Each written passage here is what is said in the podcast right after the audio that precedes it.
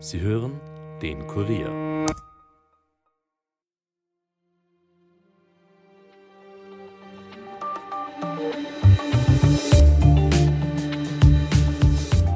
Am 23. August stürzt ein Flugzeug auf dem Weg von Moskau nach St. Petersburg ab.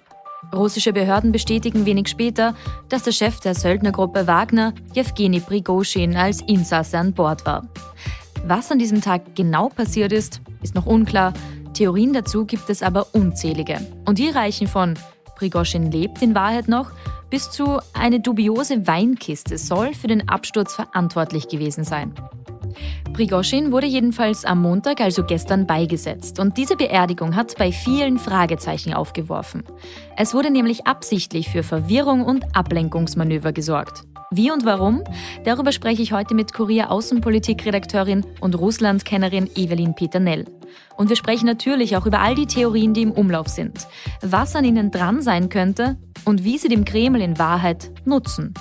Mein Name ist Caroline Bartosch. Herzlich willkommen beim Daily Podcast des Kurier. Bereits vor vier Jahren, am 3. Oktober 2019, dachte die Welt, Prigoschin sei tot. Damals ist ein Frachtflugzeug in der Demokratischen Republik Kongo abgestürzt. Alle acht Insassen sind dabei gestorben. Darunter soll sich auch Jewgeni Prigoschin befunden haben, heißt es zumindest damals. Drei Tage lang ist berichtet worden, Prigoschin sei tot, ehe die russische Nachrichtenagentur RIA Novosti einen Vertrauten Prigoschins zitiert hat, der dann bestätigt hat, dass sich Prigoschin eigentlich bei bester Gesundheit erfreue. Nun, Vier Jahre später stürzt Prigoschins Embraer Legacy 600 nordwestlich von Moskau ab.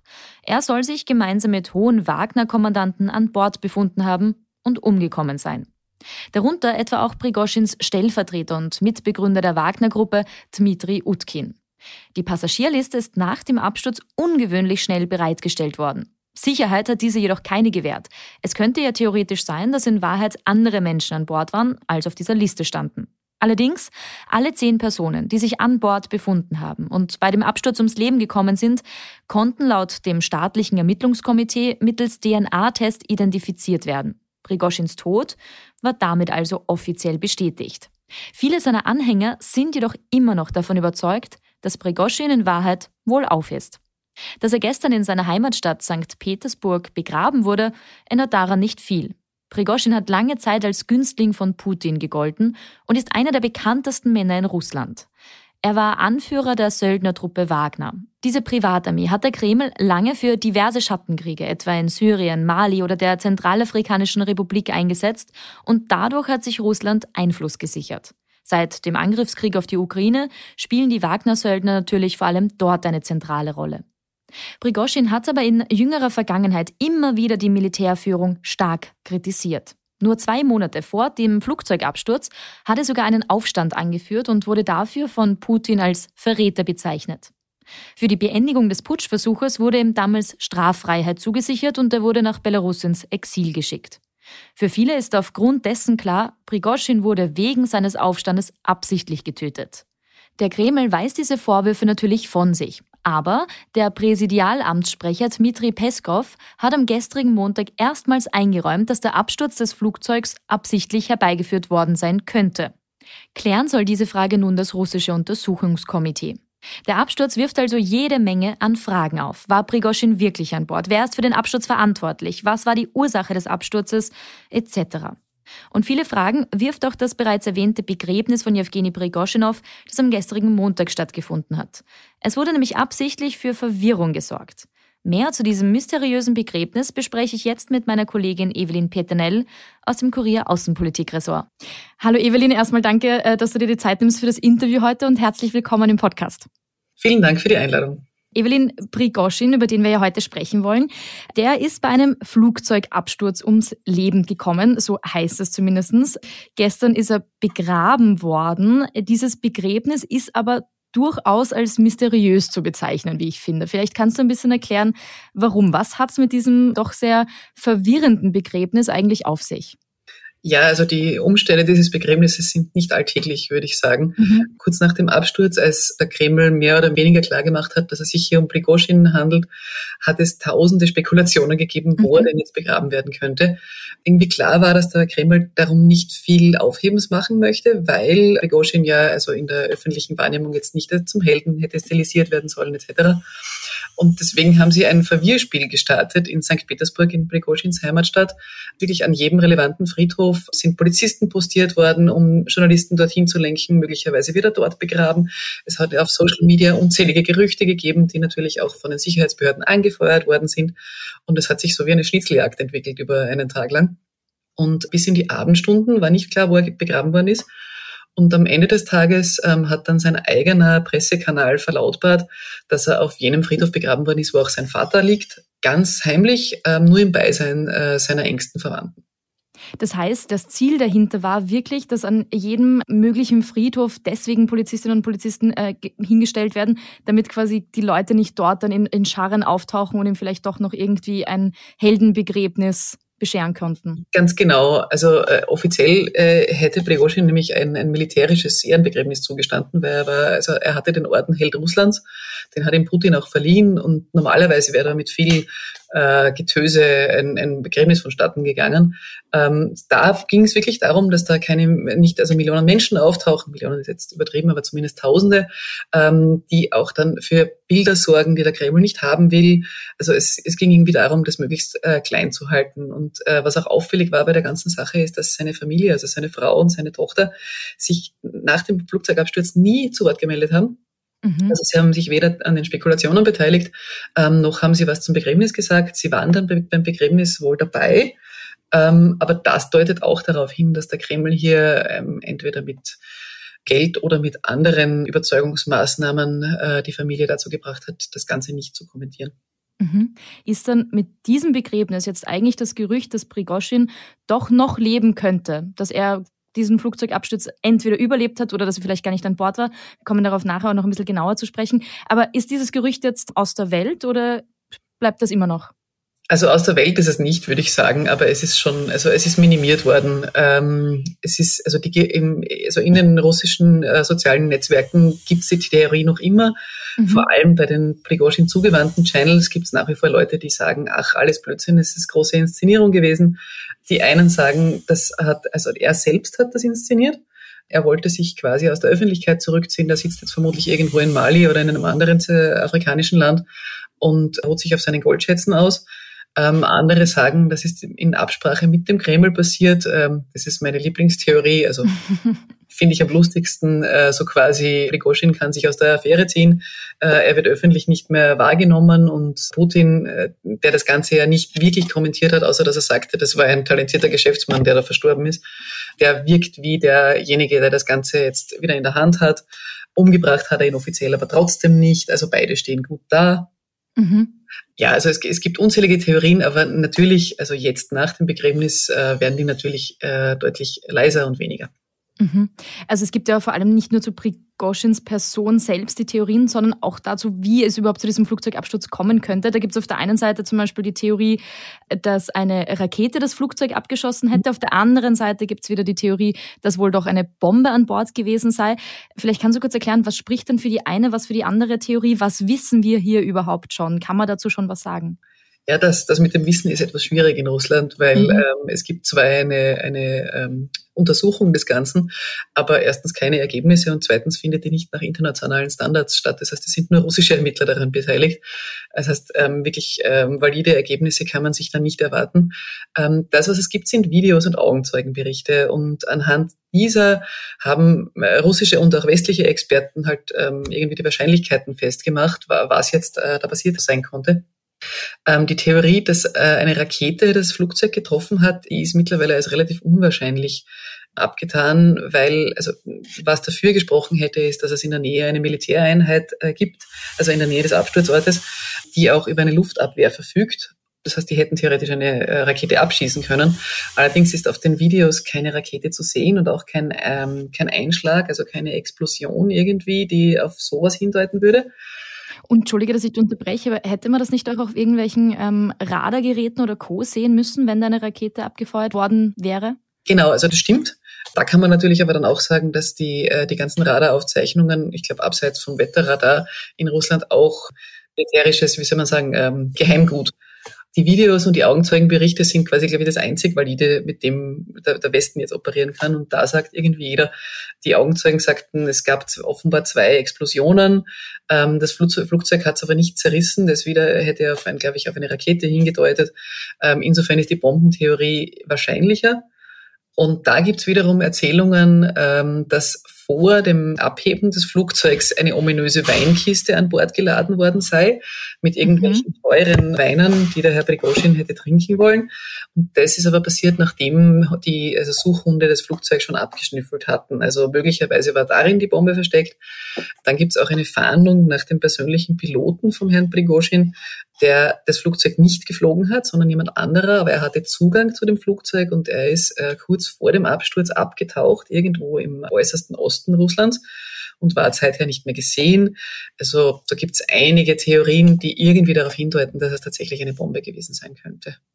Mhm. Man merkt schon, es sind da ganz viele mysteriöse Dinge, die man wohl auch nie wirklich letztendlich klären kann. Vor allem, es kommt auch noch ein mysteriöses zweites Flugzeug ins Spiel bei dieser Geschichte, oder? Genau, also es gibt ein zweites Flugzeug, das auch Prigozhin oder einer, einer Firma, die ihm nahe stand, gehört haben soll. Also und beide Flugzeuge hat er wohl regelmäßig genutzt und es ist äh, exakt dasselbe Modell. Es war auch von Moskau nach Petersburg unterwegs und Prigozhin hat, so erzählt man sich zumindest, die Angewohnheit gehabt, gerne die Sicherheitsbehörden zu verwirren, weil er, also auch schon vor der Meuterei, weil er immer irgendwie um sein Leben gefürchtet hat, weil ich glaube, er, ja. war nicht, er war vermutlich einer der meistgehassten Menschen Russlands.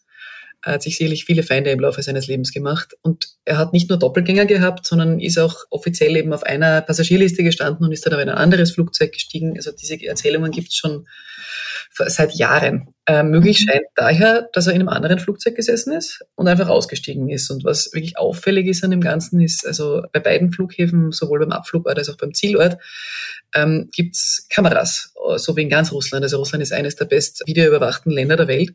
Es gibt aber von Prigozhin keinerlei Aufnahmen. Man, vielleicht gibt sie, aber wir haben sie nicht gesehen. Mhm. Also wie immer ist die Frage quasi, an welche Informationen kommt man, welchen Informationen kann man vertrauen bei all diesen Theorien. Mhm. Ähm, es gibt ja dann auch zum Beispiel noch die Theorie, dass die äh, Ukraine für den Absturz verantwortlich sei. Wobei die Theorie, da spricht ja eigentlich recht viel dagegen, oder? Ja, da spricht einiges dagegen, weil also den Prigozhin aus dem Weg zu räumen wäre jetzt, glaube ich, nicht das, also es ist sicher kein Primärziel der Ukraine und die Mittel, die sie dafür hätten einsetzen müssen, wären, glaube ich, zu massiv gewesen für den Outcome. Es gibt Spekulationen, dass einige russische Generäle vom ukrainischen Geheimdienst äh, wohl äh, ermordet, also umgebracht worden sind. Ich glaube, rein kriegstaktisch wären die Mittel der Ukraine dort besser aufgehoben. Mhm. Auch spannend ist, äh, dass Russland gestern zum ersten Mal eingeräumt hat, dass der Absturz des Flugzeugs absichtlich herbeigeführt worden sein könnte. Das ist, finde ich, doch recht spannend, dass Sie das zum ersten Mal irgendwie so öffentlich sagen. Was hat das denn jetzt zu bedeuten, dass Sie das jetzt so öffentlich kundgetan haben, dass das wirklich eine, eine Möglichkeit sei? Ja, also wenn man die Sprachwahl von Putins Sprecher sich genau ansieht, ähm, ist es immer so, der Kreml gibt, wie soll man sagen, nicht eine Variante der Geschichte wieder, wenn es um so disputable Themen geht. Ähm, das, ist, das hat durchaus Methode. Man lässt ganz viele Möglichkeiten offen. Man weist die Schuld natürlich von sich, aber nicht zu brüsk, sondern so nein. Also wir haben damit jetzt nichts zu tun, aber natürlich möglich ist irgendwie alles. Und je mehr Möglichkeiten der Kreml aufmacht, desto mehr Verwirrung stiftet er, was das Ganze angeht. Und das machen sie schon immer. Und das hat es auch schon in der Sowjetzeit gegeben, diese Taktik. Da geht es auch darum, die Bürger, die sich damit beschäftigen, nicht zu sehr aufzuhussen. Also mhm. irgendwie, sie wollen nicht so viel Wind, Wind um das Thema machen. Und indem sie sagen, ja, es gibt Möglichkeiten, dann herrscht quasi nur Verwirrung und irgendwann kehrt Desinteresse ein. Das funktioniert in Russland relativ gut bei vielen Themen. Und der Sprecher von Putin, der Herr Peskov, der hat wirklich eine, eine diebische Freude daran, solche Fragen zu beantworten. Mhm. Das heißt, es wird quasi wirklich absichtlich eine Theorie nach der anderen irgendwie in den Umlauf gebracht oder zumindest nicht widerlegt, damit im Endeffekt sich keiner mehr auskennt und man gar nicht sagen kann, okay, das war es jetzt wirklich. So ist es, ja. Und mhm. ähm, in der Sowjetzeit hat es für diese Methode einen lustigen Begriff gegeben. Äh, die Leute haben das Kascha genannt. Das nennt sich, das ist Brei, mhm. also, was man löffeln kann, so wie Porridge. Das ist das, was dann im Kopf entsteht bei so vielen Informationen. Und wenn du Brei im Kopf hast, dann irgendwann interessiert es dich einfach gar nicht mehr. Ja klar, weil es irgendwie so viel Information da ist, dass du dich einfach irgendwann abwendest. Und ähm, wie du gesagt hast, das ist ja eine Strategie, die es schon sehr, sehr lange gibt. Also da, da gab es ja sogar eigene Positionen dafür, die genau dafür zuständig waren, oder? Vom KGB. Ganz genau, also im, im, äh, im, im KGB gibt es seit, äh, nicht, dass ich falsch sage, aber zumindest seit Jahrzehnten eine eigene Desinformationsabteilung, die sich nur mit dem beschäftigt, also die Theorien in Umlauf bringt, zu Vorstellungen des Westens sowieso, aber auch äh, innenpolitische Themen. Ich weiß nicht, zum Beispiel Verschwörungstheorien über politische Gegner, über Dissidenten etc. Das sind oft Dinge gewesen, die sich komplett widersprochen haben. Mhm. Aber je mehr Theorie, desto besser. Und was ich in der Recherche zu der Geschichte ganz interessant fand, ist, ähm, Desinformation ist ja mittlerweile ein recht gängiger Begriff bei uns. Das Wort selber ist aber eine russische bzw. eine KGB-Erfindung. Ähm, mhm. Insofern auch die Methode. Okay, ja, aber das heißt, ähm, weil du vorher auch schon angesprochen hast, Russland untersucht ja den Fall gerade selbst auch, allerdings mit einer ausschließlich russischen Kommission. Es gab sogar die Versuche von anderen Ländern da auch teilzunehmen an der, an der Kommission, also zum Beispiel von dem Land, wo der Flugzeughersteller sitzt. Aber mhm. das wurde ja höflich oder vielleicht auch nicht ganz so höflich abgelehnt von Russland, also keine Chance. Das ist eine russische Untersuchung, hat es geheißen. Das heißt aber, wir können davon oder müssen eigentlich davon ausgehen, dass wir wohl nie wirklich erfahren werden, was tatsächlich passiert ist, oder? Das ist richtig. Also ich gehe davon aus, dass wir nie erfahren werden, was passiert ist. Ähm, es wird im Raum stehen bleiben, dass Prigozhin nicht mehr lebt, dass der Kreml ihn ums Eck gebracht hat, um das jetzt äh, etwas salopp zu formulieren. Und unterm Strich muss man auch sagen, im Westen interessiert das, glaube ich, die Menschen auch mehr als in Russland. Insofern ist die Tatsache, dass das nicht weiter großartig ähm, untersucht wird, ähm, für die Russen auch kein Drama, weil solche Dinge irgendwie an der Tagesordnung stehen. Also nicht bei so High-Profile-Menschen, aber dass jemand sel mit seltsamen Umständen ums Leben kommt, ist, ist nicht, ähm, nicht gerade außergewöhnlich. Und das große Vertrauen in die Polizei und in die Ermittlungsbehörden gibt es dort auch nicht. Das heißt, nachgefragt wird nicht groß werden. Mhm. Und es interessiert Sie deswegen weniger, auch weil du vorher angesprochen hast, Prigozhin war sicher einer der meistgehassten Menschen in Russland, also einerseits auch deswegen oder eher, weil, wie du gesagt hast, das halt leider eh oft auf der Tagesordnung steht? Ich glaube eher zweiteres. Also so das, was ich mir vorstellen kann, ist, also zum einen wird das in den Medien nicht groß gespielt, das, das Prigozhin-Thema, eben weil der Kreml es nie, also er will keinen, keinen Opfermythos rausmachen, also er will nicht ähm, als, als, als gefallenen Helden dastehen lassen, der über die Klinge des Kreml gesprungen ist. Also der Absturz selbst, der war eine Headline, aber der war drei Stunden später wieder verräumt. In den großen Tageszeitungen hat man sonst noch nicht wahnsinnig viel dazu gefunden. Das war so eine Randmeldung. Und für das Alltagsleben der Russen ist das einfach nicht relevant. Also das mhm. muss man leider so traurig es ist irgendwie sagen. Das ist, es, es herrscht in dem Land eine große politische Apathie. Dafür können die Leute selber aber relativ wenig. Das ist genau das, was das Putin-Regime seit 23 Jahren äh, propagiert. Dieses, je weniger ihr euch mit der Politik beschäftigt, desto besser geht es euch, weil wir kümmern uns schon um den Rest. Und wenn dann eben solche Abnormalitäten passieren, dann darf auch nicht nachgefragt werden oder kann auch gar nicht nachgefragt werden. Kann nicht nachgefragt werden, bei welcher Stelle. Dann mittlerweile gibt es das Problem, sobald man irgendwie äh, kritische Worte über den Kreml oder über Putin äußert, läuft man Gefahr, denunziert zu werden. Es passiert wirklich relativ häufig. Also das ist zumindest gleich wie in Sowjetzeiten. Das heißt, die, der große gesellschaftliche politische Diskurs findet nicht statt. Und die Prigozhin-Saga ist vielleicht eine, eine lustige Anekdote, irgendwie eine, eine Randnotiz aber in Russland tatsächlich nicht gerade relevant. Also was mich äh, auch überrascht hat, war, es gibt eine Umfrage nach der Meuterei, die für uns ja riesig war. Also ja. das war so das Thema Nummer eins. Und kurz danach, ich glaube zwei Wochen später, wurden Russen repräsentativ befragt, ähm, was sie davon halten. Und nur 30 Prozent haben überhaupt mitbekommen, was ah, da passiert. Wirklich? Ja, das ist unvorstellbar. Wahnsinn. Ja. ja. Das ist total wenig. Und von den 30 Prozent äh, war, glaube ich, die Hälfte ja so schulterzuckend, ja eh, ist halt passiert. Passiert halt. Gehört, genau. Gehört dazu. Ja, gehört irgendwie dazu, ja. Mhm. Ja, ist auf jeden Fall wahnsinnig spannend, wie du auch gesagt hast, man kann sich das bei uns auch nur schwer vorstellen, wie das, wie das dort ist. Es werden also viele Fragen offen bleiben bei diesem Fall, aber ich sage trotzdem an dieser Stelle danke für den ein oder anderen Lichtblick, den du da äh, reingebracht hast und mal schauen, vielleicht gibt es ja demnächst doch noch irgendwelche Informationen. Ja, schön wär's. Danke vielmals für die Einladung. Danke dir, Evelyn. Falls es Updates zu dem Fall Prigozhin gibt, lest ihr diese natürlich auf kurier.at. Damit jetzt noch schnell ein paar weitere Schlagzeilen des heutigen Tages. Mindestens 73 Menschen sind bei einem Großbrand in einem Gebäude im Zentrum der südafrikanischen Metropole Johannesburg ums Leben gekommen. Mindestens 52 weitere Menschen seien verletzt worden, sagt Robert Molauzi, der Sprecher des örtlichen Rettungsdienstes, am Donnerstag auf der Plattform Twitter bzw. jetzt X. Die Rettungs- und Bergungsaktion werde demnach weiter fortgesetzt. Die Opferzahl könne weiter ansteigen, so Molauzi weiter. Und in Österreich ist die Hoffnung auf eine erneut sinkende Inflationsrate mit der neuesten Schnellschätzung der Statistik Austria zunichte gemacht worden. So ist der Verbraucherpreisindex im August gegenüber dem Vorjahresmonat um 7,5 Prozent gestiegen. Im Vergleich zum Juli bedeutet das einen Anstieg um 0,4 Prozent. Das teilte die Behörde am heutigen Donnerstag mit. Die Teuerung in Österreich liegt somit um gut zwei Punkte über jener im Euroraum, die laut Eurostat im August bei 5,3 Prozent verharrt hat. Und heute am 31. August jährt sich der Todestag von Prinzessin Diana zum 26. Mal. Den Trauerzug durch London und die Trauerfeier für sie in der Westminster Abbey am 6. September 1997 haben Millionen Menschen verfolgt. Mehr dazu und was es sonst noch aus aller Welt und aus Österreich zu wissen gibt, findet ihr auf kurier.at. Dort findet ihr auch mehr von unseren Podcasts, also hört euch doch mal durch, abonniert uns und hinterlasst auch gerne eine Bewertung. Ton und Schnitt von Dominik Kanzian, produziert von Elias Nadmesnik. Mein Name ist Caroline Bartosch. Ich hoffe, ihr habt jetzt einen schönen Feierabend und hört doch auch morgen wieder rein. Bis bald.